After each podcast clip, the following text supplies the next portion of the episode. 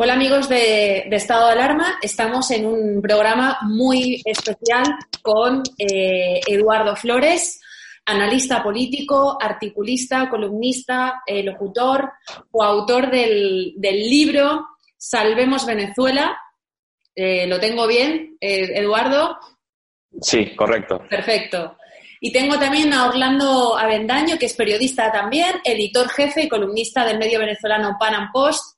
También, eh, bueno, también editor de, de un libro que tengo aquí mismo apuntado, pero que me tapa la...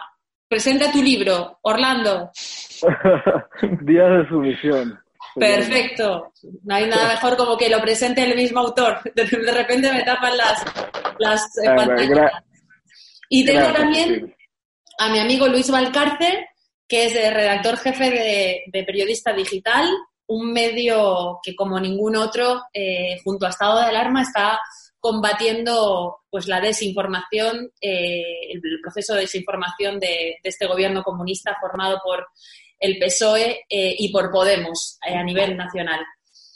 Yo quería empezar con una pregunta muy directa, sobre todo dirigida a Eduardo y a Orlando y después con el análisis también de, de Luis, ¿qué le diríais a los españoles que no reconocen que, aquí están habiendo requisas, las intervenciones de precios, eh, aprovechando una pandemia internacional, pues unas condiciones que no están ni siquiera recogidas a un estado de excepción, el ataque a los jueces, la presión a los periodistas, ¿Qué le diríais a los españoles que, como los venezolanos hace tiempo, decían que lo que ocurría en Cuba no, no puede pasar en Venezuela?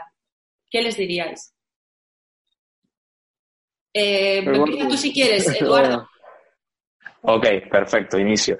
Eh, la verdad, lo primero que les puedo indicar, les puedo decir eh, literalmente de corazón, es que a la izquierda eh, no se le puede subestimar. Y la izquierda nunca va a permitir que tú pierdas la capacidad de, sorprender, porque ellos no solo la hacen una vez, la hacen una, dos, tres, cuatro y un sinfín de veces, es decir, que actúan siempre de manera reiterada y cada vez como que se intensifican un poco más en cuanto al accionar que toman de acuerdo a sus medidas y de acuerdo a cómo de una u otra manera terminan comprometiendo al pueblo al limitarlo y al ir en contra de lo que serían sus derechos individuales y sobre todo atentar con lo que sería la propiedad privada.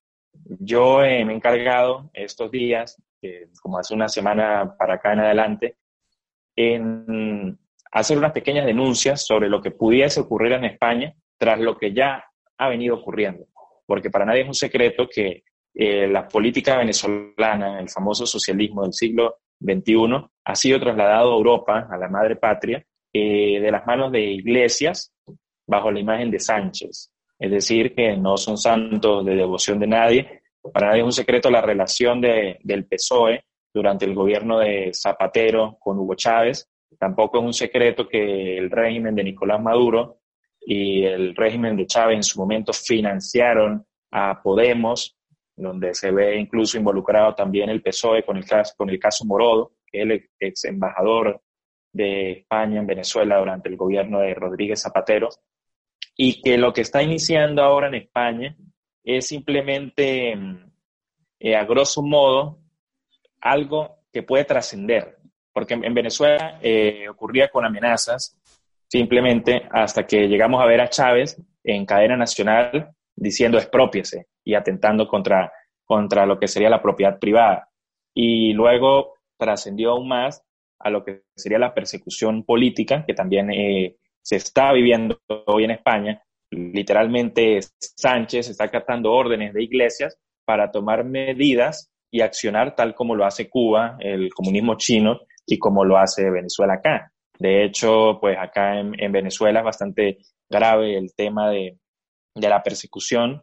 Por cualquier circunstancia a ti te buscan callar, te buscan prácticamente eliminar o simplemente pues te apresan y te llevan a unas condiciones totalmente nefastas en cualquiera de estos entes penitenciarios de lo que sería el régimen. Entonces mi, mi consejo es que no subestimen a la izquierda, eh, no le den la ley de la ventaja a la izquierda, si Sánchez no les parece, Sánchez vete a tu casa, como lo están diciendo todos ustedes, buscar la manera de, ponerle un fin eh, a corto plazo y sobre todo a tiempo a esto y no dejar darle larga, porque si tú le das largas, comienza comienzas a darle la ley de la ventaja y cuando le das la ley de la ventaja, ellos tienen el tiempo a su favor y es algo que, que vosotros no podríamos recuperar.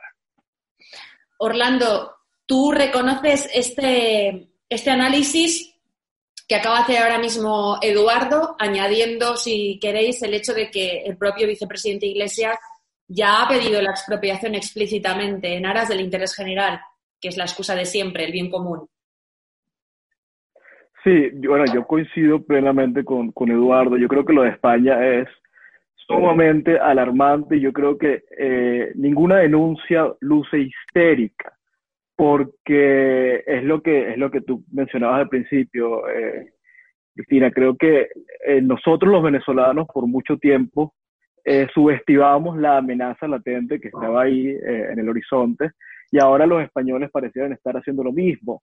Eh, ahorita, eh, aprovechando evidentemente la pandemia, la crisis del coronavirus, hemos, eh, visto cómo han utilizado la excusa de la pandemia para ir coartando libertades, para ir de alguna manera imponiendo una serie de medidas autoritarias que responden a mañas que vienen arrastrando desde hace mucho. Y de hace mucho me refiero a la época de Zapatero. Al final el gobierno de Sánchez una especie de herencia de ese PSOE que ya se venía corrompido, corrompido por el chavismo. Eh, luego vemos cómo eh, eh, viene Podemos, que es una especie de, de, emisario del chavismo en Europa, donde, bueno, prácticamente las relaciones son sumamente estrechas, donde lo que se pretende es exportar un modelo político calcado completamente al chavismo, que a su vez fue calcado al castrismo. mira, eh, lo, estamos viendo completamente, es la persecución contra la prensa, donde los últimos días eh, ha, llegado a niveles insólitos en un país, en una república, en una monarquía, un país que se eh, dice democrático. Hemos visto, bueno, cómo se ha tratado de blindar, a, por ejemplo, a Pablo Iglesias en el Centro Nacional de Inteligencia, eh, donde, bueno, tiene un manejo de información eh, sumamente sensible y que en lo absoluto cuenta con la autoridad para esto. Eh, yo creo que todos los elementos indican que estamos ante una especie de deriva autoritaria, no de autoridad, sino de autoritarismo propio, que se sale completamente de las medidas que los demás estados están tomando a propósito de la pandemia. Esto va mucho más allá. Esto es simplemente el aprovechamiento de una coyuntura para imponer las mañas que vienen arrastrando, que son inherentes evidentemente a una, a una ética socialista, una ética de la izquierda, es ir coartando libertades. Entonces, no, yo insisto, yo creo que no hay denuncia que sea histérica, que pueda sonar exagerada. Eh, subestimar esto, subestimar la coyuntura, subestimar el peligro que representa eh, este dúo eh, PSOE-Podemos, yo creo que sería el mayor error que pudieran cometer los españoles. Así es, estoy totalmente de acuerdo contigo, Orlando. Eh, Luis, tu análisis eh, un poquito al hilo de lo que acaba de decir ahora mismo Orlando, es decir, un gobierno que aprovecha un estado de alarma en el que la gente tiene pánico a no poder a no sobrevivir a una enfermedad o un virus hasta ahora desconocido. El propio Iglesias decía hace años que el miedo eh, tenía que cambiar de bando.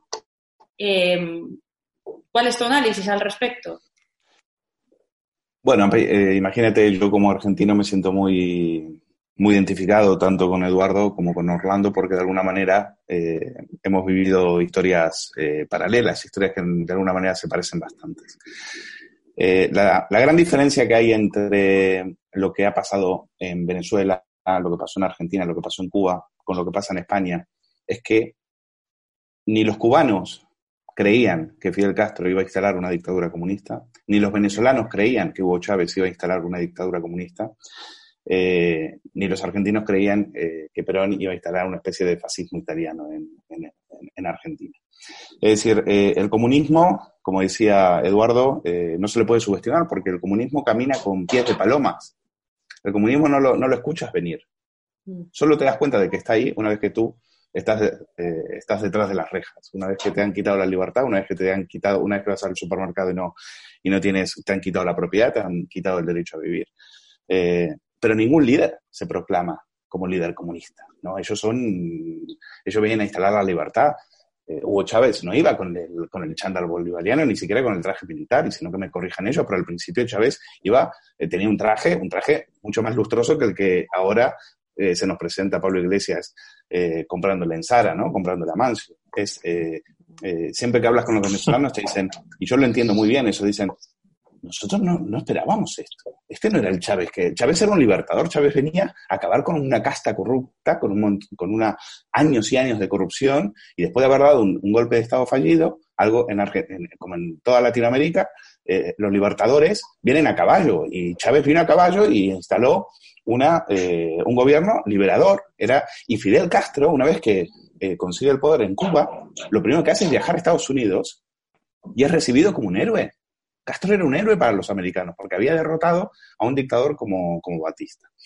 Y mm, yo creo que la, la, diferencia entre un caso, entre el caso de Venezuela, Cuba y España, es que los españoles no tienen excusa para decir no lo sabíamos. Porque hace siete años que venimos avisando de esto. Mm hace siete años, y bueno, yo en mi caso, en mi caso mucho más, porque ya veía cosas que a mí me, asustaban, no, no por el surgimiento de Podemos, pero ya eh, cuando empieza a ver la, anteriormente a la crisis del 2008, ya venimos avisando de que, eh, de que no se puede vivir del aire, no se puede gastar, no se puede despilfarrar el dinero alegremente. Bueno, al final, eh, nosotros en el 2013, como recordarás, en Periodista Digital fuimos los primeros que sacamos un papel, un papel que curiosamente no lo filtró el PSOE, que eh, era la primera prueba firmada de eh, que Chávez estaba dando dinero a unos a la Fundación CEPS, en la cual, bueno, en ese momento poco se sabía. meses después sale la información de, de del diario El País con los cuatro millones de la fundación y a partir de ahí se empieza a hablar de, Pablo Iglesias hasta ese momento, hasta que Iglesias no sacó cinco eurodiputados en Europa, nadie hablaba de él, nadie le prestaba atención, eran unos chicos de la universidad, eh, a los cuales eran unos aparrastrosos a los cuales no había que darle mucha, mucha importancia. Y ese es el problema, que es lo que están diciendo Orlando y Eduardo. Es decir, no hay que darles importancia. Lo mismo dijeron los rusos con Lenin, lo mismo dijeron, eh, lo mismo dijeron de todos estos, hasta que los tienes y, y una vez que tienes el poder, no los quitas ni con lejía. Ese es el problema. Es que, bueno, cuatro años y los quitamos. Una vez que tienen el poder, ya no se van. No, arrasan, arrasan con todo en cuatro años. Eh, una persona me decía el otro día, el problema de los españoles es que han sacrificado gustosamente la libertad por la seguridad y se han quedado sin las dos cosas.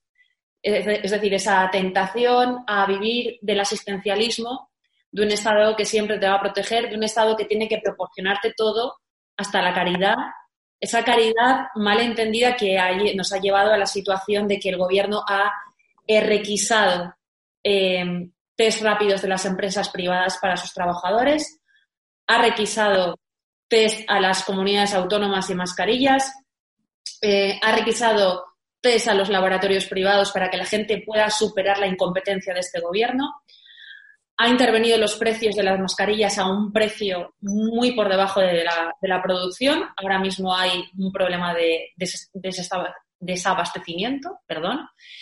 Y, yo quería que hicierais vuestro análisis en el orden anterior en este sentido. ¿Es esto posible sin terminar con el contrapeso mediático que debería de denunciar todo esto y que no lo está haciendo previo pago de 15 millones de euros a lo largo de estas semanas, como hemos visto en España, nacionalizando a las televisiones privadas, amenazando con cárcel a periodistas.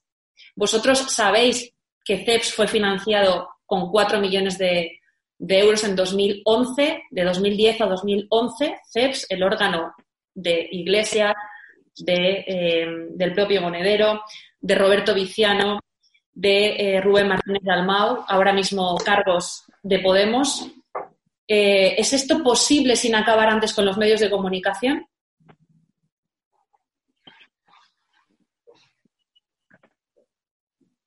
Eduardo, ¿no? Sí. Voy. Este, mira, la verdad que lo que están, lo que están realizando ahora es algo muy, muy similar a las políticas eh, que han fracasado en Latinoamérica, ¿no? A las políticas tanto que fracasaron en Argentina, como lo indicó Luis, eh, lo que vino sucediendo en Cuba y por supuesto lo que continúa sucediendo, sucediendo en Venezuela. Eh, yo sí considero que esta gente sea capaz de llegar a lo que tú dices, incluso pueden romper un récord porque el descaro de Iglesias y el cinismo de Sánchez para mí es algo bárbaro, entonces pueden incluso romper un récord en este tema.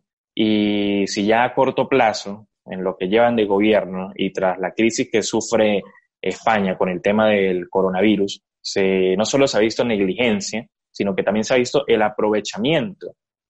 pasa algo muy similar a, algo muy puntual en Venezuela, que es que quizás ellos quieren o esculparse de la responsabilidad o esculparse de ciertas responsabilidades y atribuírselas a la llegada de la pandemia y simplemente aprovecharse de esta situación, de esta coyuntura eh, social, política, económica, eh, para atribuirle todos los errores que ellos han venido cometiendo. Que si nos ponemos a ver, eh, no han sido errores porque ha sido un plan quizás maquinado desde hace muchos años atrás quizás desde que, como lo comentó Luis, desde que Iglesias era un universitario que a nadie le, le daba peligro, consideraba como amenaza, son cosas que se vienen cocinando desde, hace muchos años. Y detrás de Iglesias, detrás de Sánchez, está Zapatero, detrás de Zapatero estuvo Hugo Chávez, estuvo Fidel Castro, estuvo Evo Morales, estuvo Rafael Correa y siguen estando muchas personas, como en el caso actual de Fernández Fernández en Argentina,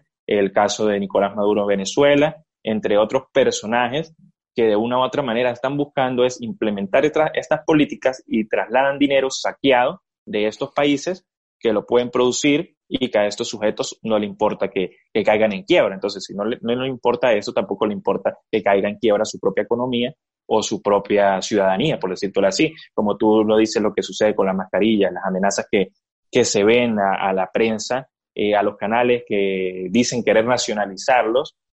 Claro ejemplo de una nacionalización fracasada podría, podríamos ver muchos casos acá en Venezuela, desde que Chávez decía prótesis hasta que cerraron RCTV, hasta que te pueden meter preso a ti por el hecho de discrepar con, con las políticas eh, comunistas y pensamientos socialistas. Porque el hecho de que yo me encuentre en Venezuela, para hablar, a, para darles un ejemplo, y esté conversando aquí con ustedes, eh, ya para mí significa un riesgo. Entonces, eh, a este punto estamos y al hablar de que Iglesias y Sánchez pueden llegar a un récord, es porque están haciendo y tomando estas medidas socialistas que a, Chávez le, tomaron 10 años llegarlas y a Maduro 3 en meses. Entonces, es bárbaro. Estos dos son una verdadera amenaza. Así es. Orlando. Sí, eh, lo que tú decías, Cristina, es clave y es porque ¿cómo puede la sociedad civil ponerle coto a esta, a esta relación con el Estado? Porque además es una relación que se viene arrastrando desde hace años, eh, que ha sido estrecha y que a propósito de la coyuntura, el gobierno Sánchez eh, Iglesia ha buscado ampliar esa relación, ampliar a niveles letales, ¿no? Que ya lo estamos viendo, porque además eh, es criminal completamente lo que está sucediendo en España, porque aprovechando una, una coyuntura que es netamente, eh, eh, de, a ver, de, de, la vida de los, de los españoles, han buscado fortalecer un Estado y, devenirlo un Estado autoritario. Eso es sumamente peligroso y además es criminal. Yo creo que ahí lo que, lo que a ver, la responsabilidad de los ciudadanos reside eh, en tratar de velar por las instituciones, por el resguardo de las instituciones y por la imposición también de las instituciones frente al Ejecutivo. Eh, yo sé que ya hay eh, esfuerzos importantes por de alguna manera tratar de llevar todos estos casos, donde hay una responsabilidad explícita por la vida de los españoles, eh, de llevar estos casos a la justicia. yo creo que hay que abogar y, apostar completamente porque esos, esos esfuerzos puedan prosperar. Y, nada, yo creo que la sociedad tiene que asumir plenamente la idea de que tiene una responsabilidad frente a lo que ocurre en el país, de que no puede permitir que esta coyuntura devenga un Estado plenamente, explícitamente autoritario. Eh, esta mañana justamente estaba leyendo que una cantidad amplísima de intelectuales afines a, las ideas de la libertad firmaron una carta, estaba Vargas Llosa, escoltado, expresidente, estaba Aznar, estaba eh, Uribe, firmaron una carta en donde declamaban de alguna manera la inquietud frente a la posibilidad de que los estados, aprovechando la coyuntura, la pandemia, eh, eh, refuercen, se refuercen como tal como estados y se vuelvan muchísimo más autoritarios.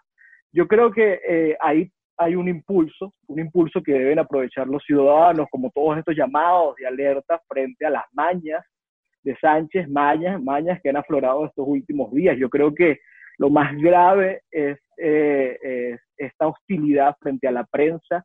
Yo creo que la prensa es contrapoder clave, esencial, eh, los ciudadanos deben, sin ninguna duda, ponerse del lado de la prensa, así no coincidan eh, en términos ideológicos o políticos con las líneas editoriales de la prensa, pero yo creo que la, el deber ahora ético y moral es resguardar desde todo punto el valor de toda la prensa, toda, desde la izquierda, eh, muy izquierda, fin al gobierno, hasta la derecha, o la, la liberal y la que no lo es.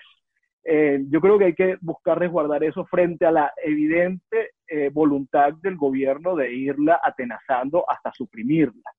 Eh, que bueno, todos lo estamos viendo y es sumamente preocupante. Luis. Bueno, la, para el comunismo la propaganda es esencial. Es esencial porque ellos no se dedican a gestionar, ellos no, no, tienen idea de gestión, ellos a lo que se dedican es a destruir. Una de las cosas que también hay que transmitirle a los españoles es que es muy difícil, y ellos lo saben, construir un país o construir una democracia, porque lleva muchísimos años, con muchos defectos, pero también con muchas virtudes. Y, es muy rápido destruirla. O sea, no te imaginas lo rápido que es destruirla. Argentina, de la noche a la mañana, se encontró con un gobierno de izquierdas, no fue el peronismo, sino un gobierno de izquierdas, el que yo diría entre el 98 y el 2001, hasta el corralito, se encarga de, destrozar ese país. Hasta el 98, eh, con un presidente peronista corrupto, con, sus vicios, con sus fallos, con, con, con muchas desigualdades, porque evidentemente son países en donde había, eh, hay muchas bolsas de pobreza, pero también con una clase media muy vigorosa. Venezuela tenía una clase media muy vigorosa, Argentina tenía una clase media muy vigorosa. Em, entonces, eh, clases medias que las habían construido, por cierto, todos los millones de inmigrantes españoles y italianos que se habían ido de, Europa en los años de la guerra. ¿no? Entonces, eh, yo creo que eso hay que tenerlo en cuenta. Es decir, eh, esto no es una pesadilla, esto está pasando. Efectivamente, RCTV, decía Eduardo, se cerró, una cadena que tenía 50 años. Es decir, eh, y decía Monedero, no, no, no es que la cerramos, le quitamos la licencia. Bueno, lo que quieras. Es decir, eh, Chávez no iba por ahí solamente cerrando radios, también tenían empresarios, esto lo hizo Cristina Kirchner también. A ver, ¿cómo, ¿cómo te cierran un medio de comunicación? Pues mira, no es que van y te, y te lo cierran, no es que van y te derriban una antena, directamente van y le dicen a Robles, compra el ABC, vete y cómpralo. Cristina Kirchner tenía un empresario que era Cristóbal López, que fue el que fue comprando medios, eh, medios incómodos para el poder. Hay un testimonio, que es el de Daniel Haddad, que es un empresario periodista que tuvo que venderlos, porque uno dirá, bueno, los compra, pero si el empresario no lo quiere vender, no sé, ¿a que no lo quieres vender? ¿A que no lo quieres vender? Pues entonces te voy a empezar a poner bombas en las antenas de retransmisión, cuando festejes el cumpleaños de tu hija, va a pasar unos chicos y te vamos a tirar unos tiros y te vamos a romper unas cristaleras para que te enteres y te vamos a hacer la vida imposible. Y al final vas a ver que vas a querer vender. Y los chicos sabrán cómo se compró el Universal, por ejemplo, que era un diario crítico. Yo en el 2005 hacía, eh, hacía periodismo internacional y leía el Universal y era un diario crítico con Chávez. Y al final eh, fueron y lo compraron y, se, lo, se lo juzgaron al régimen. Con lo cual, no es cuestión solamente, y por supuesto toda nuestra solidaridad para ti, Cristina, por las amenazas que estás recibiendo en este momento, nada más y nada menos del Partido Socialista. Es decir, no estás, hablando de todo un partido, de todo un partido de poder. Eh, van en serio, van muy en serio, necesitan controlar a los medios de comunicación porque la propaganda es esencial. Yo no creo que la... Eh, si aquí creéis que la gente en un momento va a reaccionar, pues yo no tengo ninguna confianza en la gente. Yo no tengo ninguna confianza en la chusma, realmente. O sea, yo creo que la, eh, ahora eh, eh, van a seguir, mañana van a salir a aplaudir, mañana van a seguir creyendo que aquí no pasa absolutamente nada y van a seguir creyéndose la distopía que ven en las televisiones. ¿Eh? esa especie de Truman Show en la cual te muestran que todos los días sale el sol, en la cual te muestran que vives en el mejor país del mundo. El, el problema del coronavirus no pasa aquí, el problema lo tiene Estados Unidos con Trump, el problema lo tiene Boris Johnson. Eso sí que es terrible. ¿Habéis visto las bolsas de cadáveres? Aquí no. Ahora, aquí cuando nos muestran la foto del Palacio de Hielo, nos llevamos las manos a la cabeza. ¡Ay, qué asco! No, queremos ver la realidad. No, no, que nos sigan, que nos sigan mostrando a los sanitarios bailando en el IFEMA o, a las, o, leyendo el Quijote. Esa es la realidad del coronavirus, no los 30.000 euros. Por lo tanto, no tengáis ningún, ninguna confianza en la gente, pues la gente va a ser la última en enterarse. Bueno, de ahí la importancia de este canal, que están revisando a víctimas eh, todos los días, eh, víctimas que se ponen en contacto con nosotros porque no tienen voz en los principales canales privados, deben de pensarse que esto no es de interés y, desde luego este medio ha nacido para eso y este medio seguirá desarrollándose para eso. En cuanto a la denuncia que habéis dicho, eh, a la mía en concreto, eh, también la tiene Germán Terz desde hace algún tiempo por parte del Partido Socialista. Sorprende uno de los párrafos pequeñitos de, la denuncia que no tengo yo todavía, pero que sí que tiene el medio al que se lo ha filtrado el gobierno, que es eh, actuaciones como las de seguir representan una grave eh, quiebra de la convivencia y del orden constitucional, la incitación al odio, la discriminación con motivos ideológicos, pues buscan el ataque al pensamiento político socialista. Es decir, diferir del socialismo eh, y yo quiebro la convivencia, pero un partido que gobierna gracias a los separatistas que dieron un golpe de Estado, que gobiernan con el partido de la ETA que asesinó a gente durante 40 años, pues son eh, la pluralidad eh, en el arco parlamentario. Hay, un, hay un aspecto eh, clave también en todo esto, un pilar que hay que cuidar esencial junto al de los medios de comunicación, ese contrapoder del que, del que hablaba Orlando, que es el poder judicial. A mí me consta que vosotros tenéis ahí un gran problema con este, el presidente del, creo que es el Tribunal Superior de Justicia eh, venezolano, un sujeto que cometió un homicidio, creo que fue en 1987, un sujeto chavista puesto ahí por, por, el propio Maduro y que, y que, bueno, pues ha quebrado junto con la ayuda de los podemitas, de este Roberto Viciano y de Rubén Martínez Dalmau, pues ha quebrado absolutamente la pata judicial, ese, esa única eh, elemento de socorro al que podíais acudir los venezolanos. Aquí en España ha pasado algo parecido. Eh, de repente el Consejo General del Poder Judicial ha sido atacado en los últimos dos días por parte del vicepresidente del Gobierno por la condena a una, diputada de Podemos por agredir a una mujer, a una policía. Y tenemos a un ex juez condenado por prevaricación, eh, cuya sentencia decía, cuya sentencia contra este delincuente prevaricador e inhabilitado decía, era arbitrario y totalitario y le acusaban de laminar derechos y ordenar prácticas propias de sistemas políticos ya superados. Este es el sujeto que ahora está apoyando al vicepresidente del gobierno. Eh, y lo he citado literalmente. ¿Qué, ¿Cuál es la situación ahora mismo en Venezuela? ¿Qué peligro veis en este sentido en España? Eduardo.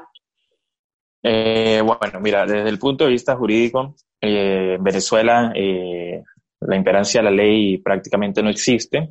Estamos en un punto donde se, se opone u oprime el más fuerte sobre el más débil y en este caso pues el más fuerte viene siendo el Estado, ¿no? Que como quien dice de manera, como quien se dice de manera coloquial, perdón, el Estado eh, en Venezuela es mayor y menor de edad. Siempre tiene las de ganar. Es mayor de edad cuando le conviene y tiene menor, su menoría de edad cuando le conviene. Entonces el tema jurídico está totalmente desarticulado.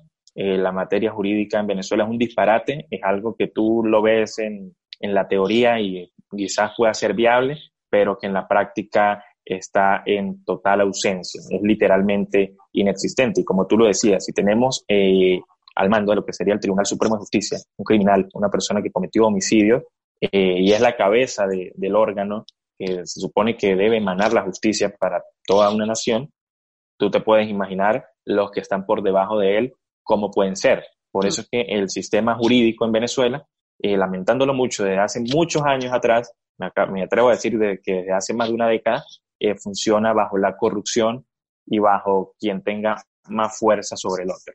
Eh, no, me, no me sorprende que en España esté sucediendo algo similar, porque hace días yo estaba leyendo un tuit de Sánchez del año 2016 y Sánchez indicaba que las políticas de Venezuela eh, estaban siendo trasladadas o exportadas, como bien lo indicó Orlando, desde Venezuela de la mano de Monedero e Iglesias. ¿Y quiénes son estos dos personajes? Los personajes que desde el principio, por su naturaleza, han coqueteado con el chavismo y con el castrismo y con todas estas ideologías que han fracasado en América Latina. Pero para sorpresa de muchos, resultó ser que detrás de estos dos personajes estaba Sánchez para llegar a la presidencia de gobierno. Y el modo, operando, el modo en que opera Sánchez al tener a este sujeto que también está involucrado en, casos criminales, por llamarlo así, allí en España, es una manera eh, de que él y su gobierno se blinden, se protejan y, por supuesto, de una u otra manera, eh, siempre consigan la impunidad o siempre consigan la de ganar.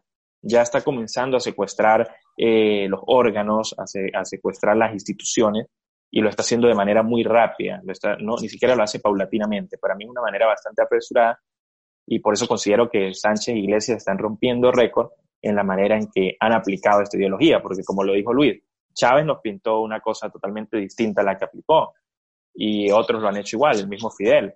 Pero Sánchez Iglesias, no sé si es mucho descaro, mucha sinceridad, pero llegaron fue alabando el socialismo del siglo XXI, aplicándolo, persiguiendo y este, limitando los derechos y las libertades individuales y por supuesto atentando desde siempre contra la propiedad privada porque desde que Iglesias era un universitario esto es lo que se le ha escuchado como buena filial del, Foro de Sao Paulo. Exacto. efectivamente. Orlando, ¿tu opinión? Sí, bueno, el Foro de Sao Paulo. Eh, en parte, todo esto es una mega operación y por eso está tan relacionado. Eh, ahora, con respecto a Venezuela, no hay Estado de Derecho. Mira, Venezuela es la concreción del sueño de Pablo Escobar, es la subversión completa del Estado, eh, es el sometimiento de un Estado frente al narco en este caso. Venezuela es un caso eh, eh, evidentemente anormal porque pasó de ser un Estado rentista, un Estado rentista por décadas que fue desarrollándose y evidentemente en un momento tuvo una especie de paroxismo en, prosperidad y, y, bueno, en libertades y que luego por esa misma, esa, misma condición de Estado rentista fue degradándose hasta llegar a lo que es hoy, en la que ese Estado rentista ha sido sustituido plenamente por un narcoestado, donde la materia principal de exportación ha dejado de ser el petróleo para ser la cocaína. Y eso, ese hecho y el hecho de que eso esté estrechamente relacionado con el gobierno PSOE, Podemos, hace esto tan, tan sensible y tan delicado. Las relaciones entre el chavismo y el gobierno de España pasan a ser relaciones criminales por la naturaleza del chavismo. Entonces, no estamos hablando de relaciones de dos, de dos estados eh, eh, ya, ¿no? En términos eh, naturales de las relaciones internacionales, no, estamos hablando de la relación entre un grupo criminal y un Estado que está deviniendo también en grupo criminal. Y eso es clave para que los españoles empiecen a comprender la naturaleza de a qué se están empezando a enfrentar. Y te digo esto porque hay un caso eh, en específico que de hecho nosotros publicamos en el Pan Post y yo creo que es clave seguir ahondando en esto porque habla un poco de, o, explica un poco por qué la conducta del gobierno de Sánchez, el, el gobierno eh, de Iglesia, Sánchez Iglesia, y es que en el tiempo de Zapatero, que el tiempo del chavismo, se fueron tejiendo unas relaciones que vienen arrastrando hasta hoy y que están muy relacionadas al narcotráfico. El jefe de inteligencia en ese momento del, chavismo, que lo fue por muchísimos años, es, eh, era Hugo Carvajal, el pollo Carvajal. Eh, recientemente, eh, bueno, huyó a, a, España, está en España, luego fue detenido eh, luego, cuando se solicitó la extradición, de repente, de pasar a estar en manos del Centro Nacional de Inteligencia, desapareció, huyó y ahora aparentemente el Centro Nacional de Inteligencia no lo eh, encuentra. La explicación de esto está en las relaciones que fueron tejidas por años y la participación o la presencia de estos actores en operaciones de narcotráfico. El hecho de que hayan relaciones entre un Estado criminal y uno que, eh, eh, y lo notamos y es palpable, está deviniendo también en un Estado criminal, bueno, debería alertar al mundo y yo creo que los, primero los, los españoles, como te venía diciendo, tienen que empezar a entender esta naturaleza, pero además yo creo que es momento de empezar a virar hacia Estados Unidos, porque Estados Unidos va a jugar un papel fundamental en el desarrollo de lo que sea que ocurra en España, porque todo esto está relacionado y evidentemente eh, todo, todo llega a, Estados Unidos. Y yo creo que las agencias federales están muy pendientes de lo que está ocurriendo en España. Has abierto muy, dos muy buenas betas, eh, Boyo Carvajal y Estados Unidos, que junto con Zapatero y Delcy Rodríguez me gustaría, me gustaría fuera el siguiente, el siguiente bloque eh, y que ahí carguéis libremente lo que vosotros sepáis. Eh, muy buen tema, de verdad. Luis. Sí, es un, es un melón muy, muy interesante porque el pollo Carvajal era precisamente, eh, era una especie de, de Villarejo, pero a nivel legal. Es decir, era un tío que lo controlaba, era el conocedor de las tripas de la inteligencia venezolana eh, y lo sabe todo, lo sabe todo de ese, de ese régimen. Por eso le protegieron en España. él mismo dijo que efectivamente él tiene excelente trato con el CNI y al parecer dejó picando ahí como que el CNI era el que le estaba, le estaba protegiendo. Eh, al mismo tiempo creo que también había otro que iba a cantar o iba a contar algo en Alcobendas y al final acabó suicidándose. Sí, Extraña, extrañamente, ¿no? Extrañamente. Em, bueno, ¿qué pasa con la justicia? Decías, bueno, la, la justicia, por supuesto, se, acaba, se, como se acaban los medios de comunicación, eh, como empiezan a, se acaba el, derecho a la propiedad y, por supuesto, olvídate del Estado de Derecho. Acuérdate, por ejemplo, del fiscal eh, eh Frankel Nieves, que era el fiscal del juicio de Leopoldo López, el que vio que todo eso estaba mañado y acabó exiliado en Miami, como, como tantos otros. Eh, entonces, eh, Baltasar Garzón es una persona, eh, como decían Eduardo y Orlando, una persona fundamental. Tan fundamental, está tan ligada a lo que está pasando en... hay dos personas que están, que están haciendo de puente en este momento con las dictaduras chavistas, que son Zapatero, el canciller de Maduro, y Baltasar Garzón. En Argentina, su cercanía al kirchnerismo era tal que incluso se especuló con que estaba teniendo una relación con, con Cristina Kirchner. Eh, es decir, fue, creo que también fue abogado de, Evo Morales. Eh, tiene, eh, tiene conexiones importantísimas porque lo que se está construyendo aquí es una franquicia del chavismo con dinero del narco. Y por eso es tan importante lo que estaba diciendo Orlando con respecto al tema de la droga, que se nos escapa. Pero la droga aquí es fundamental. Tan fundamental que yo creo que también hay, hay, una, hay un hilo de esperanza porque España no tiene ni droga ni petróleo con, que es, eh, estos, eh, estos, este tipo de dictaduras bananeras necesitan una commodity para sobrevivir, para, para ingresar dinero. Eh, y cuando se te acaba esa commodity, pues finalmente tus días están contados. En Argentina fue la soja, en Venezuela fue el petróleo y, luego la droga. Entonces, la, la, mala noticia aquí es que la Unión Europea, que era nuestro blindaje, ya no existe la Unión Europea ya eh, siempre, eh, siempre tuvo ciertos eh, desvaneos fantasiosos con, con, los, con los salvajes, con los salvajes buenos que había en, en, bueno, en, Cuba, en Venezuela, el revolucionario, ¿no? El, el, Che Guevara y demás, siempre tuvieron ese tipo de devaneos pero hoy por hoy ya, eh, hoy ya no existe. Esa, esa, ese era nuestro blindaje ante este tipo de situaciones y España ya no tiene ese blindaje, con lo cual esa me parece que es una, una muy mala noticia y el escándalo del pollo Carvajal creo que demuestra que hay aquí, hay eh, sicarios del régimen chavista que tienen bulla y muy fuerte. Hablábamos de, de Baltasar Garzón, de su defensa de Evo Morales en Bolivia, de su participación eh, sentimental o no eh, con Cristina Kirchner. Y también tuvo un papel fundamental en el proceso de subversión en Chile, donde, donde también apareció por ahí para defender a los, salvajes que atacaban al ejército y que reventaron las calles.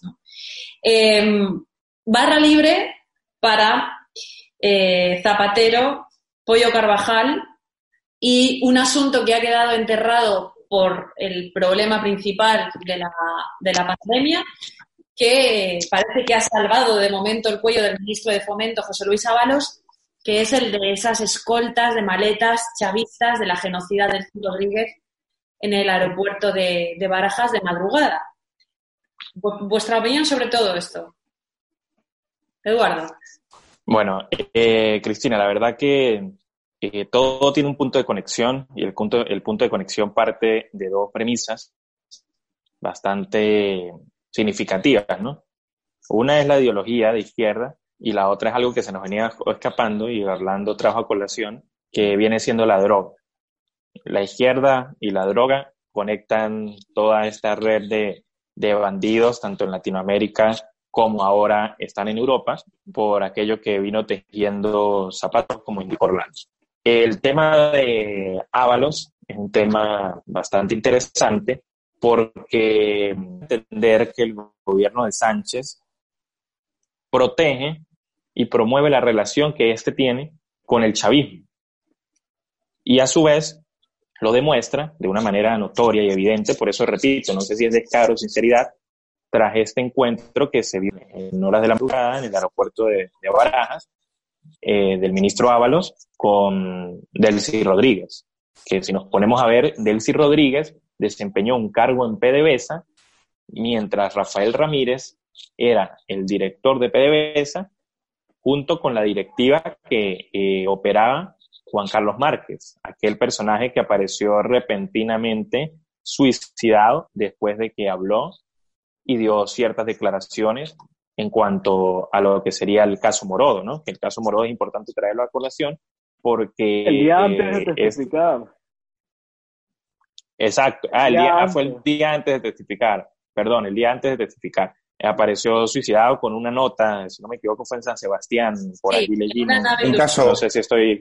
Un caso Nisman, perdón la interrupción. Es como un caso literalmente fue algo así. Entonces, si te pones a ver el caso Morodo, eh, son paraísos fiscales de las islas de San Vicente y Granadina, donde hay eh, un sinfín de países involucrados, entre ellos Portugal, Estados Unidos, Venezuela, eh, San Vicente y la Granadina, y por supuesto España, donde a través de asesorías ficticias, Morodo y su hijo Alejandro Morodo este, recibían cierta cantidad de dinero de, de PDVSA y del régimen de Hugo Chávez, por supuesto operando con Zapatero, ¿no? Eh, incluso por allí vi que se hablan de unos 35 millones de euros, 37.2 más o menos eh, millones de dólares que recibió y que, mm, según la prensa española, tanto la familia Morodo como la familia de Márquez eh, lavaron unos 17 millones de euros comprando viviendas y comprando eh, locales comerciales en distintas zonas de, de España para lavar todo este dinero mal habido. Y si esto fue solamente con el caso Morodo, ¿qué queda decir de personas que quizás han podido ser mayormente fundamentales para trasladar este pensamiento llamado el socialismo del siglo XXI a Europa? como lo fue Iglesias, como lo puede ser Sánchez o como lo fue el mismo Zapatero en su momento y lo continúa haciendo. Entonces, hablar para mí de 30, 35, 37 millones de euros es poco a comparación de lo mucho que han podido sacar de Venezuela, tanto de PDVSA en su momento, como de las drogas, como de la corrupción y como de un sinfín de delitos o de actuaciones ilícitas para eh, financiar y nutrir a estos pillos en Europa y de una u otra manera ayudarlos a alcanzar el poder para trabajar con la corrupción y para muestra de ello un botón, como quien dice coloquialmente, que vendría siendo Hugo Armando Carvajal Barrios, el pollo Carvajal, que al pollo no lo fugaron, el pollo lo fugó el gobierno de, de Sánchez y si no me equivoco, el pollo sí tiene muy buena relación con el CNI porque tenía operaciones eh, de narcotráfico en Galicia. Creo que el artículo de Orlando lo menciona con mayor profundidad y allí se puede encontrar eh, de manera más explícita en el Pan Am Post. Muy bien, Orlando, ¿cómo va este asunto? Porque esto puede ser, vamos. ¿Tendría alguna pista sobre el pollo? Sí, bueno, lo que nosotros publicamos frente a esto eh, es una información sobre unas operaciones que tejió el pollo en, en, la época de cuando era jefe de inteligencia del chavismo junto a la inteligencia de Zapatero. Es decir, durante ese tiempo, durante la administración de Zapatero, ambas inteligencias eh, se juntaron para ir desarrollando esta operación que evidentemente eh, generaba una cantidad inmensísima de, euros, de plata, con la que a su vez se financiaban operaciones políticas. Y son operaciones políticas que aún hoy continúan. Eh, Podemos es un ejemplo de, una fuerza política que se financió por estas operaciones del narcotráfico, donde, bueno, a través de, de una ruta que pasaba por Belice, terminaba en Galicia, eh, entraba la droga a, Europa, todo esto era nuevamente orquestado por las inteligencias. Eh, y con esto, esto, a ver, con los, los réditos de estos esfuerzos, se empezaron a financiar eh, operaciones políticas también. Ahí entra nuevamente, entramos el Foro de Sao Paulo, el Grupo de Puebla, toda esta serie de organizaciones internacionales afines a, bueno, a La Habana y Caracas.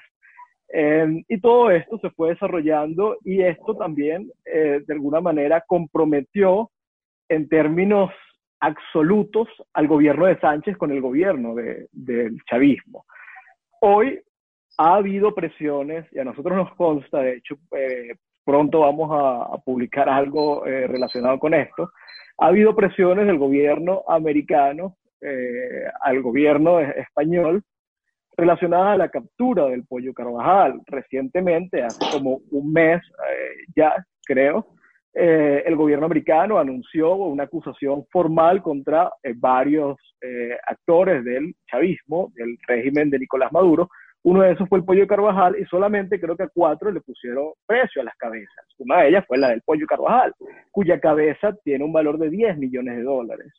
Eh, sabíamos, el pollo había estado detenido, lo tenía el Centro Nacional de Inteligencia, luego eh, la Audiencia Nacional, creo que es, ordena la, extradición o aprueba la extradición y de repente se fuga el pollo Carvajal. Hace, yo, yo estuve buscando y, y, lo peor de todo es que esto es obsceno, es decir, ha sido explícito. El año pasado, cuando Carvajal llega a España luego de huir, supuestamente como disidente del chavismo, él da algunas entrevistas. Una de esas fue creo que a OK Diario, eh, en la que él dijo, yo tengo magníficas relaciones con gente del Centro Nacional de Inteligencia. Entonces, yo no entiendo cómo es posible que un tipo acusado por, por narcotráfico, acusado por el gobierno americano, cuya cabeza vale 10 millones de dólares, pueda decir explícitamente en un medio, en un medio que él tiene relaciones con la inteligencia nacional que haya ocurrido lo que ocurrió con la inteligencia nacional y eso no genere ningún tipo de costo. Todavía, porque nuevamente entiendo que hay presiones muy fuertes que eventualmente puedan devenir incluso en sanciones a particulares por parte del gobierno de Estados Unidos. Bueno, Luis, eh, em, Luis, y después si queréis pasamos a una pregunta general que yo creo que es la mejor para poder concluir desarrollar todo lo que queráis. ¿Sería correcto decir que si cae el pollo Carvajal puede caer el gobierno de Sánchez, Iglesias, eh, Zapatero, Garzón y toda esta, todo este entramado que protege, que ha convertido, está tratando de convertir a España en la filial del Foro de Sao Paulo, del socialismo del siglo XXI en Europa? Bueno, yo ya no. Lo preocupante no es si cae o no cae, lo preocupante es por qué, por qué se le protege, ¿no? Ese es el, ese es el quid de la cuestión. Es decir, eh, hay que, eh, lo que venían enhebrando Orlando y Eduardo, hay que llevarlo hasta las últimas consecuencias. Aquí en España nadie se lo pregunta, aquí en España le da, parece que es un tema menor, es un tema que no jamás abriría una portada, pero es un tema fundamental porque de lo que estamos hablando es si la democracia española se está financiando de dinero sucio, de dinero del narcotráfico. O sea, es un, me parece que es un tema eh, Es un tema escabroso, es un tema que habría que, investigarlo hasta las últimas consecuencias.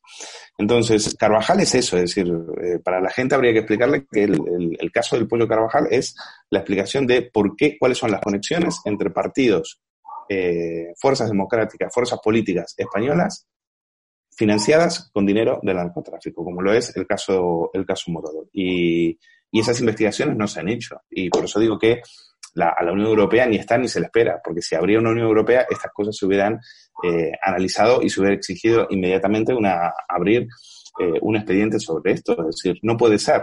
Esto es lo mismo que eh, siempre se ha dicho que muchos nazis se refugiaron en Argentina.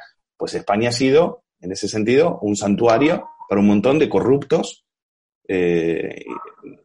bolivarianos que se han venido aquí y que, y que han vivido y no han tenido que darle explicaciones a nadie. Han comprado edificios enteros y nadie les ha pedido explicaciones. Nadie les ha pedido un recibo. O sea, España en ese sentido ha sido cómplice, ha sido cómplice de todas las fechorías que han cometido estos sujetos en Venezuela. ¿Y por qué han sido cómplices? Pues probablemente porque tengan unas conexiones, eh, unas conexiones que van mucho más allá del Pollo Carvajal, mucho más allá del caso Morodo, y, a y, por las cuales eh, a nadie se le ha interesado eh, investigar. Hemos puesto mucho el acento en Podemos y nos hemos olvidado del PSOE. Y yo creo que el, partido aquí al que hay que investigar y al que hay que llegar hasta el, el que realmente tiene interés en cubrir a, Maduro y a sus esbirros, parece ser el PSOE. Yo creo que Podemos ya se benefició y Podemos ya consiguió lo que quería. Pero los que han visto que, eh, ahí tienen un, un, manantial de dinero con el cual financiarse, parece ser el PSOE. Si no, nos explica el caso del Pollo Carvajal, que por supuesto jamás verás que habrá un telediario aquí en, aquí en España. Eduardo, campo abierto, total. Ok, eh, mira, eh, la verdad que coincido totalmente en lo que se ha dicho acá durante esa conversación, lo que ha dicho Orlando, lo que ha dicho Luis, lo que has dicho tú, antes de pues, emitir ya mi última opinión al respecto, quiero expresar mi solidaridad hacia ti, Cristina, porque prácticamente te están acusando por cosas absurdas, algo tan, tan poco contraproducente como el pensar distinto, que por el hecho de pensar distinto ya te intentan tildar y, y te acusan bajo un juzgado y, y bueno, se te ha venido todo el, el peso encima que es el Partido Socialista y significa que también Sánchez se te, se te ha venido encima, ¿no? Eh, aparte actúan al mejor estilo chavista, como actúan acá en Venezuela, que la ley del odio y, cualquier cantidad de leyes absurdas que se les ocurra inventar solo por ello siempre ganar. Entonces, preso mi solidaridad, por supuesto, pues mucha fuerza y nada, hay que darle con todo a, a estos comunistas que quieren ahora defalcar a España. Ahora bien, ya para, para emitir mi última opinión, eh, el tema del pollo sí es bastante relevante, es un caso muy, muy significativo, porque tú hacías alusión a que si cae el pollo, puede caer el gobierno de Sánchez, Iglesia, eh, Monedero y un sinfín de personajes, donde incluso pueden caer eh, particulares como tal que han tenido relación eh, directa con, estas, con estos tipos y por supuesto también pueden caer eh, altos funcionarios de lo que sería el CNI, entre otros. Eh, ese es el motivo por el cual el pollo está blindado, por el cual el pollo está protegido por el gobierno de Sánchez. Aparte, pues también podemos ver que es como una factura de que pasa el pollo a través del chavismo por los favores y los beneficios que obtuvo Iglesias y el PSOE con Zapatero y, y Podemos en los tiempos de Chávez. Entonces, también esta protección que, brinda el gobierno de Sánchez a Hugo el Pollo Carvajal es una especie de, cobro de cuentas. Pero si lo vemos también desde otro punto de vista, eh, la protección se debe a que ellos no quieren caer. El pollo sabe más que nadie todo lo que sucedió en Venezuela. Si no me equivoco, fue el jefe de, seguridad eh, de Chávez durante unos siete años cargo que por lo general lo desempeña una persona durante un año por la cantidad de información que maneja y, por el hecho de que se puede convertir en alguien peligroso. Entonces, como leí por ayer un artículo, prácticamente el pollo puede narrar como una novela todo lo que ha venido sucediendo en Venezuela con el narcotráfico y para nadie es un secreto que allí están metidos personajes eh, tanto del PSOE como de Podemos y es por ello también que está allí protegido y blindado de una u otra manera por el gobierno de Sánchez, mientras él alega eh, que nadie sabe dónde está el pollo, cuando el pollo estaba recién llegado a España, indicó que él tenía muy buenas relaciones con los entes de inteligencia de, España. Bueno, eh, pues lo primero, Eduardo, agradecerte mucho la solidaridad. Eh, vamos, ni una mínima parte de lo que estáis pasando vosotros o de aquello que arriesgáis tanto Orlando y como tú y otros compañeros. Y bueno, por lo menos una, satisfacción de que el gobierno sabe que existes porque quieres acabar con, con una intención y con un proyecto totalitario que desde luego articularé con libertad, con mucha más que antes, incluso desde este medio de comunicación y desde, y desde los juzgados. Em, muchísimas gracias. Y Orlando, tu, tu análisis, el pollo, a ver si de repente nos alumbras y nos dices el, el pollo lo dijo, él lo dijo a, un periodista venezolano que está en España, David Placer, dijo, si caigo yo, caen gobiernos, en evidente alusión al gobierno de, Pedro Sánchez. Yo creo que el gobierno de Sánchez, y, mira, pese a la presión, eh, no lo ha entregado por algo. Yo creo que no se puede dar el lujo de que Hugo Carvajal termine en manos de la justicia americana. Eso, eh, la, a ver, la, existencia del gobierno de Sánchez está condicionada a la libertad del pollo Carvajal. Si el pollo Carvajal es apresado y termina en manos de la justicia americana y en consecuencia habla, yo creo que eso va a generar un efecto dominó, no solamente en España, nos vamos a sorprender del impacto que eso podría tener. Mira, eh, hay un caso que, por ejemplo, estaba mencionando ya para ir eh, cerrando eh, lo que hemos ido desarrollando, que es el de, el de Ábalos. Y el caso Ábalos eh, da muestra de lo condicionada hasta niveles humillantes que está el gobierno de Sánchez al de, al de Maduro. Eh, vimos cómo, pese a que fue un escándalo, fue un escándalo que duró por varios días y que lamentablemente no se pudo concluir por eh, la llegada de la pandemia, fue un escándalo que a la primera debió haber provocado la dimisión de, él. No obstante, eh, eso no ocurrió. Eh, vimos cómo torpeza tras torpeza se fue develando qué fue lo que realmente eh, ocurrió en el aeropuerto. Y bueno, ahí eso fue una pequeña muestra de, hay una frase magnífica de Hermann Terch, que es que Maduro está sentado en el Consejo de Ministros de, de, ustedes. Entonces, mira, la, la, el caso de España es alarmante, pero al mismo tiempo, al menos para nosotros, que venezolanos, que llevamos de alguna manera 20 años atravesando esto, en algún momento pensamos que solo porque toda la región se fue subvirtiendo y se fue sometiendo a, a estas ideas, eh, la, la, gran época del socialismo del siglo XXI, donde no parecíamos estar conquistando espacios, sino parecíamos estarlo perdiendo. Ya cada vez eh, eh, parece que las ideas de la libertad más bien eh, se van imponiendo, al menos en, en la región, eh, en América, cuando por otro lado en Europa empieza, al menos en España, a ganar terreno.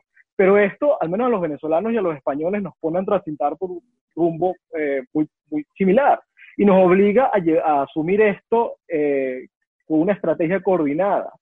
Yo creo que hay que unir esfuerzos, yo creo que hay que tratar de confrontar esto comprendiéndolo como una amenaza en conjunto que está estrechamente vinculada. Yo sí creo que la relación es mucho más explícita, yo sí creo que no se puede subestimar, creo que los españoles no pueden por la idea de que esto es el Caribe, esto es el tercer mundo, esto no va a tener ningún tipo de impacto en Europa, eh, estas ideas no, no van a trascender. Yo creo que no se puede desestimar porque, bueno, estamos hablando de, de los mayores genios eh, y arquitectos de la historia moderna de la humanidad, que, es Fidel Castro, es el leninismo, es el estalinismo, es el comunismo al final. Eh, no por nada todavía eh, estados están sometidos a estas ideas, aunque han fracasado una y otra vez. Entonces, esa noción con la que empezó esta conversación, que fue, bueno, España nunca será Venezuela, como nosotros dijimos, Venezuela nunca será Cuba, como ahora los colombianos dicen Colombia nunca será Venezuela, o, como eh, los argentinos en algún momento, bueno, ahora lo están. pues, le empezaron a repetir al final del gobierno de Macri y ahora se están dando cuenta de, lo que viene ocurriendo. Yo creo que España no puede caer en ese error, en el error que hemos caído todos como chinches, uno tras otro. Eh, y, y, lo bueno de alguna manera es que ha sido explícito. Quiero pensar que eso ayuda a los españoles a comprender que la amenaza está ahí, es evidente y hay que confrontarla.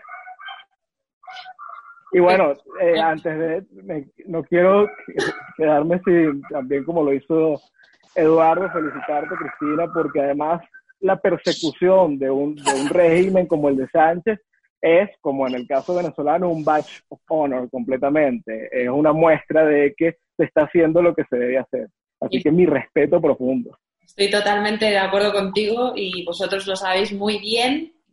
Y en aras de eso, pues espero que sigamos convirtiendo esta colaboración en algo que, como tú acabas de decir, es necesario, ¿no? Y es la, colaboración, la fusión entre dos pueblos hermanos que, bueno, desgraciadamente vosotros tenéis un proceso muchísimo más avanzado, pero que nosotros ya podemos reconocer eh, aquí, ¿no?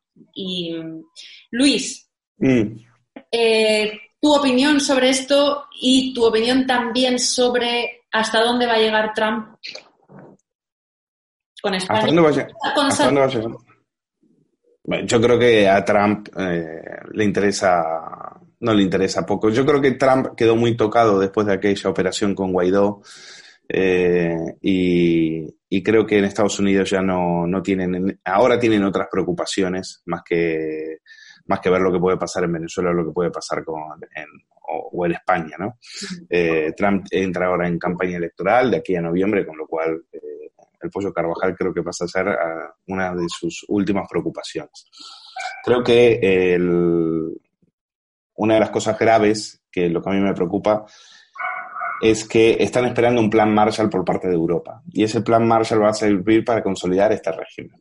Es decir, el dinero que venga de Europa, y yo, yo, espero que, que, no, que no venga, no porque eh, la gente se quede tirada en la calle, sino porque ese dinero no les va a llegar a ellos. Ellos se van a quedar con el dinero, se quedarán con el dinero como hicieron con el dinero de los seres, 800 millones de euros, que los cuales no llegaron a quienes tenían que llegar. Por lo tanto, ese rescate tampoco van a llegar a los trabajadores, que se olviden. Y, para lo que sí puede servir, va a servir para consolidar a este régimen, a este régimen nefasto eh, que, lamentablemente atenta contra nuestras libertades va a acabar con el derecho a la propiedad, va a acabar con la justicia, es una especie de cáncer, una metástasis que se va a, ir, que va a ir gangrenando todas nuestras instituciones hasta pudrirlas, hasta hacerlas irreconocibles.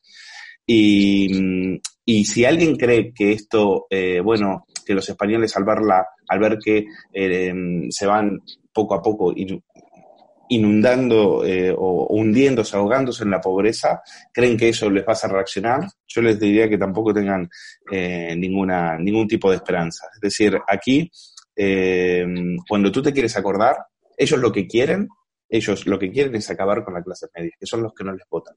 Hmm. ellos lo que quieren es que las clases medias hagan las maletas como, como las hicimos en Buenos Aires y como las hicieron los venezolanos.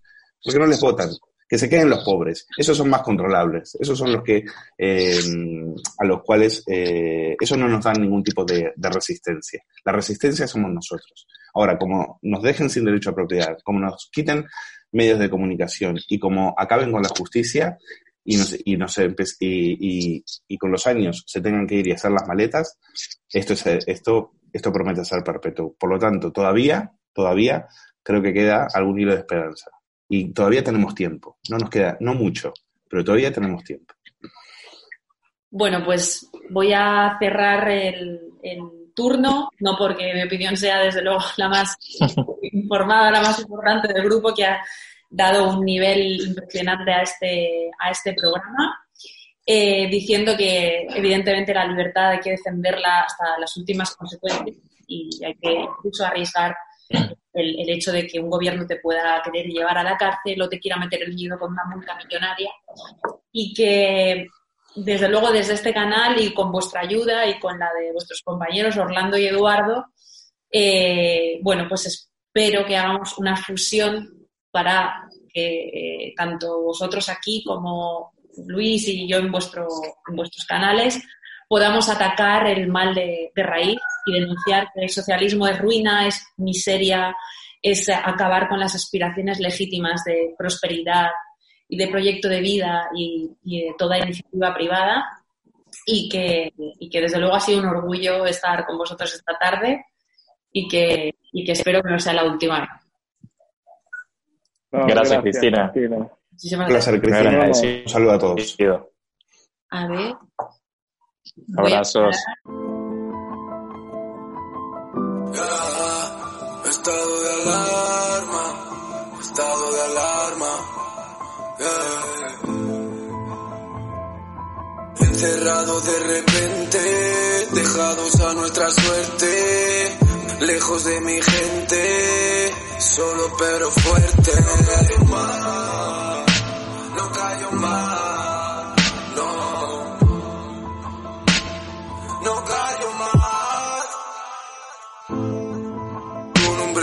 Un gobierno que nos trata como rata.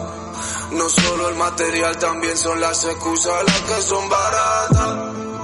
Pero es con plaga, pero es con bata. Que van a la guerra y no le dan armas para que combata. Quieren que callemos, quieren que callemos, quieren que olvidemos, quieren que olvidemos. Pídeselo a todos los seres queridos que ya no veremos.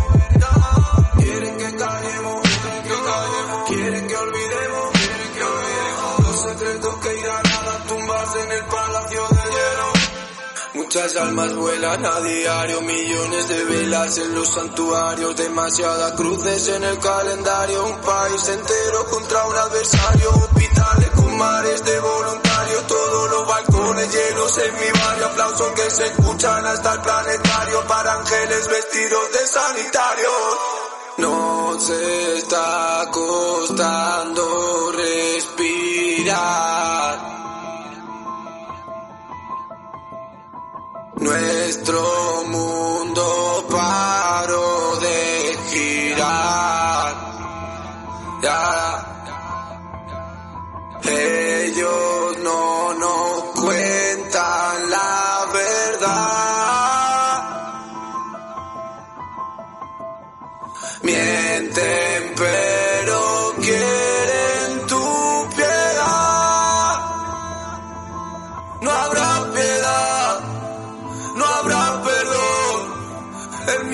se irá, vendrá el rencor. No habrá perdón, no habrá perdón, no habrá perdón. No,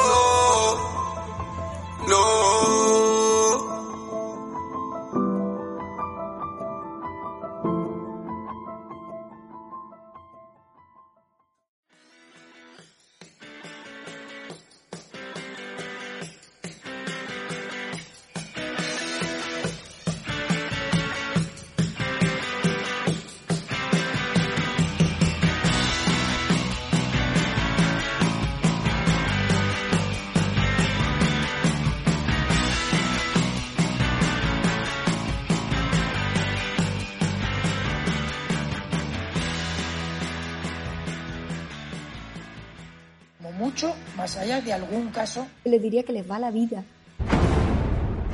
Tenemos un incremento de casos muy significativo. Cada decisión minuto a minuto está siendo la adecuada. No lo puedo explicar. Pueden sentirse protegidos. Esta es la situación que tenemos en la UCI. No conozco el detalle concreto del fármaco. Por referirme a lo que estaba contando. Se tratan de test fiables, homologados. Ya no tiene punto de retorno. La obligación del gobierno es gobernar y gobernar significa decidir. No dormiría por la noche, junto con el 95% de los ciudadanos de este país que tampoco se sentirían tranquilos. Dame los telediarios, uno de los dos telediarios al día.